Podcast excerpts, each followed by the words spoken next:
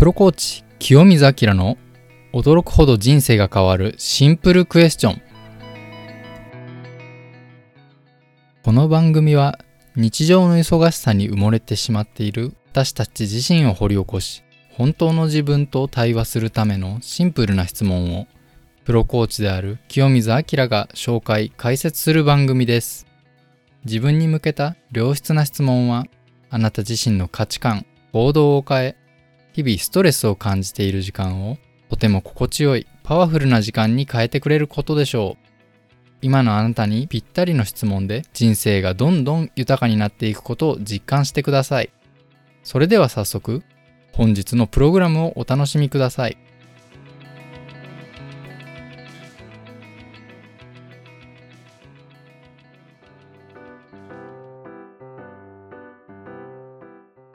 せっかく買ったのに全然着ていない服はありませんか？こんにちは、プロコーチの清水明です。個人向けコーチングと上場企業の経営企画とのダブルワークをしながら、毎週皆様の人生を変える力を秘めた質問を紹介しております。今回はファッションに関する質問です。ファッションといっても、私は最近のトレンドの話はできませんので、人生をより良くするコーチング的な考え方を使って身だしなみのことを考えていきましょう。それでは今週の質問をどうぞ。自分に一番似合う服を知っていますか？いかがでしょうか？そもそもファッションに興味がないと思われた方も購入したのに着ていない服を見て嫌な気持ちになったことはありませんか？せっかく高い服を買ったのに着ないまま3年も経っていたなんてことはよくある話です。あ、着なきゃなと思いながらなんとなく気乗りせずその服を見るたびに気分が下がってしまうのも服装あるあるだと思います。私も安い服をいくつも買って結局あまり着なかったという経験は何回もありますが、コーチングによる内省を始めてからはその頻度が激減しました。この考え方が皆様のヒントになればと思いシェアさせていただきます。まず、その原因はどこにあるのでしょうか私が考える一番の原因は行動力です。まず、自分が似合う服を知っている多くの人は、10代や20代の頃に色々な種類の服を試しています。10代、20代に似合う服、40代、50代でやっと似合う服がありますが、やっぱり色々な服を着ていろいろな人に見てもらうことで服装は洗練されていきます。自分に似合う服を知らない人はいろいろな服に挑戦することを避けてきたことで圧倒的に服を選ぶ経験が不足しているのです。そのため自分に似合う色やシルエットなどの感覚が身についていないのです。この考え方は服装以外にもいろいろなことで明暗を分けます。仕事の早い人はとにかくいろいろな仕事に手を出して、最初は残業してでも怒られながらでもたくさんの仕事をこなしていきます。こなしていくうちに自分の型のようなものが身につき、さらにスピードが上がり、さらに多くの仕事をこなせるようになります。このように行動自体がその行動を改善していく状態をフィードバックループと言います。フィードバックループが発生すると物事は飛躍的な速度で良い方向に進んでいきます。服装のお話に戻すと、10代で色々な服装をしてきた人はたまに人に笑われるような奇抜な服を選ぶこともあったかと思います。めちゃくちゃ友達にいじられたりした経験がある人もいますよね。私は友達の蛍光緑のトレーナーをめちゃめちゃいじって怒らせた記憶があります。しかし、いろいろな服装に挑戦していくうちに、だんだん自分に似合う服装というものが分かってくるのです。蛍光緑の彼も今は都会に住み、私よりも断然おしゃれさんです。結果的にいろいろな服に挑戦した人の方が、後々には服で失敗することが少なくなるのです。では、30代、40代、50代になる人は、もうおしゃれにはなれないのでしょうか？いいえ、諦めないでください。大人になった私たちは、大人の方法で改善することができます。大人は犯せるリスクが小さくなっていく一方、たくさんのリソース、お金、情報源などを持っています。友人の服装かテレビのタレントの真似をしながらおしゃれをしていた10代の人とは違い、雑誌や百貨店などお手本になるものを見つけたり、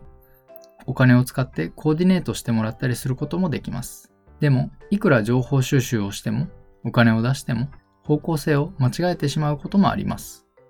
それでいいのです。どんどん友達に評価してもらってください。物事が好転するのに絶対に必要なもの。それは行動とフィードバックです。あなたが自信を持って選んだ服装も、いろいろな人に見てもらって評価してもらうことで自分のセンスがどんどん磨かれていくのです。着なくなって見るのが嫌になった服はどんどんメルカリで売ってください。そして次の一着を楽しむことであなたのクローゼットがどんどん洗練されていきます。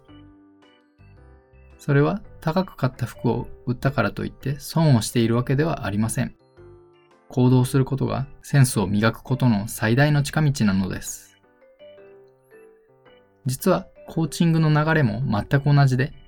クライアントの状況をいろいろな質問で掘り起こし、フィードバックしていきます。そのフィードバックをもとに次の目標を設定し、その目標に向かってひたすら行動していく上で、またいろいろな課題が見えてきます。その課題を達成するための行動を実施し、その効果のほどをコーチがフィードバックしていきます。この繰り返しがあれば、どんなに大きな目標もどんどん達成されていきます。これは言い過ぎではありません。フィードバックとはそれほど強力でありがたいものなのです。しかし、服装も同じですが、否定的な意見を言われすぎると心が折れてしまうし、全員ダサい集団にアドバイスをもらっても、あまり服装は磨かれません。集団というのは時として足の引っ張り合いをしてしまうものです。行動は量が大事ですが、アドバイスは質が重要なのです。仕事の早い人の話をしましたが、仕事のできる人は周りにお手本になる人を見つけるのも得意です。できる上司についた人は的確なフィードバックをもらってどんどん成長します。ぜひともあなたのために時間を使ってフィードバックしてくれる人を何人か確保しておいてください。それはコーチじゃなくても構いませんが、月に2回1時間近くかけて自分の話をひたすら聞いてくれる人はなかなかいるようなものではありません。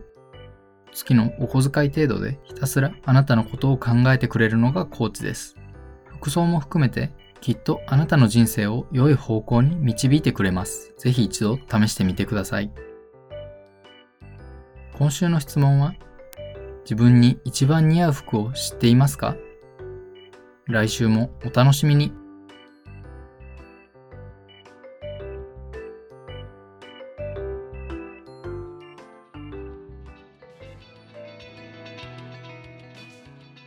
あなたの人生を変える質問は見つかりましたか？